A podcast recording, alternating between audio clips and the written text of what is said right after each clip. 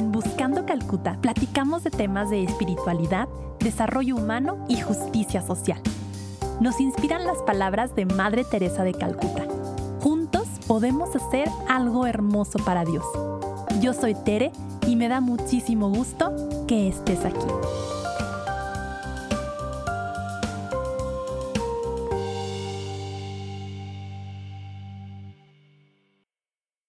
Hola, bienvenidos, bienvenidas a un capítulo más de Buscando Calcuta.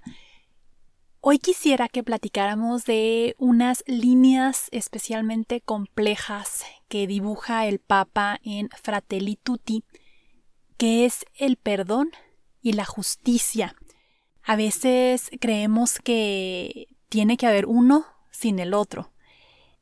Y es parte de esta tendencia que digo mucho, pero de verdad lo creo, de nuestro cerebro a no querer batallar, de querer respuestas sencillas a problemáticas complejas. El Papa durante todo el documento habla a favor de una cultura del encuentro, no una cultura del enfrentamiento, no del aislamiento, pero sí una cultura de cercanía y de encuentro. Como todo, esto suena muy padre y muy bonito hasta que empiezan los problemas. Dice el Papa en el punto 244, la verdadera reconciliación no escapa del conflicto, sino que se logra en el conflicto, superándolo a través del diálogo y negociación sincera y paciente. Cuando los conflictos no se resuelven, sino que se esconden o se entierran, nos podemos volver cómplices de graves errores o pecados. Y para ilustrar este punto, quisiera que platicáramos sobre el genocidio en Ruanda. ¿Por qué este genocidio? Porque una de sus sobrevivientes, Immaculée Ilibagiza, seguramente a algunos de ustedes les suena, han leído tanto eh, Sobrevivir para contarlo como Guiada por la Fe, eh, ella relata justo lo que el Papa pide. ¿no? Relata cómo para ella fue este proceso de perder a su familia en el genocidio de 1994 en este país africano de Ruanda y cómo fue su caminar del eh, trauma, del rencor, de eh, la tristeza a la esperanza y al perdón, sin pretender que, no era necesaria la justicia, que esto es importante. Este va a ser uno de los muchos momentos en los que abogamos a favor de una cultura de ambas también, o sea, las dos cosas. Sí, perdón y también justicia.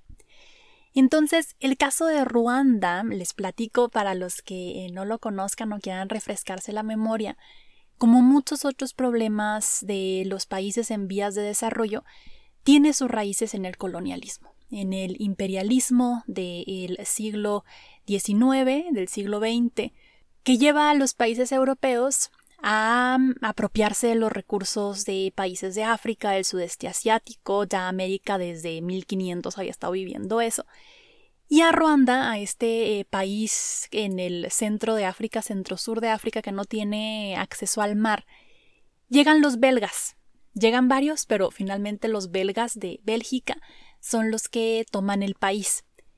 Y los belgas se dan cuenta que en Ruanda por mucho tiempo había gobernado una larga línea de reyes de una tribu que se llamaba Tutsi. Llegan los belgas y se dan cuenta de esto. Los Tutsis tenían, tienen rasgos un poquito más finos que la otra tribu de Ruanda que se llaman los Hutus. Los Tutsis son un poquito más blancos, eh, un poco más altos, más estilizada la figura, pero realmente ya se ha dado tanto mestizaje que es, es complicado o era complicado saber quién era Tutsi y quién era Hutu. Los belgas entonces usan una forma de imperialismo que es el imperialismo indirecto, en donde gobiernan a través de una etnia local. Entonces los belgas apoyaban a los tutsis, acuérdense la tribu reinante, por años, cuando se hace el proceso de independencia, los Hutus llevaban décadas de estar enojados, y podríamos decir, pues con razón, con los Tutsis, porque los Tutsis habían disfrutado de los privilegios de estar vinculados con el eh, colonizador, en este caso Bélgica, y los Hutus habían sufrido por no estar en el poder y no tener acceso a la toma de decisiones. En el proceso de descolonización, se quedan los Tutsis en el poder para después eh, que haya un, uno de estos cambios bruscos de poder en el que los Hutus toman el gobierno. Entonces, al tomar los Hutus el gobierno, van a existir Hutus, como en todo, moderados y Hutus extremistas. Los Hutus extremistas, estamos hablando por ahí de los 60 en delante, empiezan a predicar un mensaje de resentimiento, de odio a los Tutsis. Y aquí viene mi primer punto que es importante en estos procesos de justicia y de perdón, y que es la importancia de la propaganda y la importancia de lo que decimos y cómo lo decimos. Los Hutus estaban resentidos y tenían derecho a estar resentidos, sí, pero optan por este camino de división, de denigrar a los tutsis. Había eh, caricaturas que marcaban a los tutsis como si fueran cucarachas. En el radio se alentaba a las personas hutus, que eran la mayoría, a ver qué estaban haciendo sus vecinos tutsis, a denunciarlos si estaban haciendo algo mal. Había caricaturas que, eh, por ejemplo, una mujer iba con el doctor y entonces el doctor le preguntaba ¿qué le pasa? ¿Qué, qué la queja? Y la mujer, los tutsis, los tutsis son los responsables de todos mis problemas. Entonces, por años se alimentó a la población hutu con este mensaje de rencor, de división. Aquí quiero hacer un paréntesis, no voy a profundizar eh, hoy en esto, pero de ahí la importancia de ser responsables con nuestras palabras. Ahora hay otra vez estos discursos, unos de no hay que em, pedirle cuentas a nadie, que cada quien diga lo que quiera decir, porque la libertad de expresión, híjole, sí, pero hay límites. Para todas las ideologías, ¿eh? para todos los discursos, tiene que haber unas, una rendición de cuentas, porque yo no puedo estar esparciendo un discurso de odio que finalmente puede tener consecuencias tan funestas como lo fue el genocidio en Ruanda. O sea, no creer que las palabras X y no creer que la forma en la que nos expresamos no importa, porque sí vamos alimentando, sobre todo en temas sociales, o paz u odio. Entonces ya luego platicaremos de la cultura de la cancelación, que tanto sí, que tanto no, pero yo sí creo importante que existan límites a, los discursos. Entonces, bueno, ese como punto uno, la propaganda. Punto dos, la fuerza que tienen las masas y la fuerza que tiene el actuar social desenfrenado sin discernimiento social. Por ahí Fer Barreto, una amiga de, redes sociales, una bendición de, pandemia y yo, platicábamos de, de la urgencia de discernir socialmente. Porque si no hay discernimiento social, entonces es muy fácil que se me envuelva en un discurso estilo los extranjeros son enemigos, los de otra religión son enemigos, las mujeres son enemigas, las feministas son enemigas, los hombres son enemigos. Entonces, si no hay un discernimiento, es fácil que como masa actuemos en formas perjudiciales para otros y para nosotros mismos. ¿Qué es lo que va a pasar en Ruanda? En Ruanda en 1994, después de décadas de este discurso de odio, la gente normal Hutu fue llamada a tomar machetes, tomar eh, cualquier arma que tuviera y exterminar a los Tutsis. O sea, fue un llamado no ni siquiera lo hizo el ejército, no fue una cuestión de, eh, del Estado, aunque sí el Estado, obvio, con este discurso de odio lo promovió, pero fueron los vecinos. Fue la gente normal la que, y luego contaban los que eh, eran acusados de haber matado a algún Tutsi en los juicios, decían, no sé qué me pasó. Fue como que perdí noción de la realidad y creía que estaba haciéndole un bien a mi patria al tomar un machete y asesinar a mi vecino porque era Tutsi.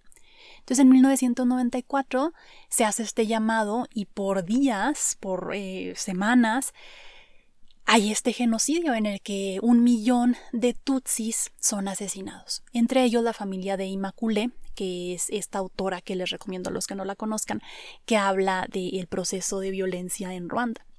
Ahí también podríamos discutir mucho el rol de la ONU. La ONU estaba ahí supuestamente para ayudar con el proceso de paz, porque sabían que había décadas de división em, étnica entre los Hutus y los Tutsis. Y la ONU pues no hace mucho. Hay también documentales, búsquenlos de Fantasmas de Ruanda, Hotel Ruanda, donde hablan estos generales de las, Naciones de las Naciones Unidas, el general, por ejemplo, Romeo Dallaire, y cuenta su experiencia de quedarse solo con muy poquitos soldados de las Naciones Unidas, viendo cómo frente a sus ojos pasaba este genocidio y no tener las herramientas para detenerlo. También ahí podríamos cuestionar, bueno, o sea, por qué la ONU se involucra en algunos asuntos y en otros no, em, cuestionar la responsabilidad internacional incluso, y también darnos cuenta cómo a veces existe tanto este narcisismo de las diferencias menores. Esta es una teoría que dice que es fácil enfocar las diferencias más que las coincidencias.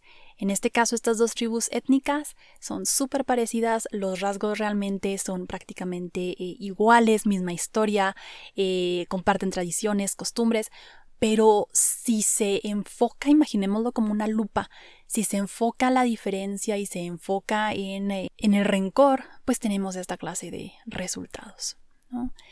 Y tercero, quisiera cerrar con un halo esperanzador, que es la importancia de la voluntad, la voluntad política en este caso.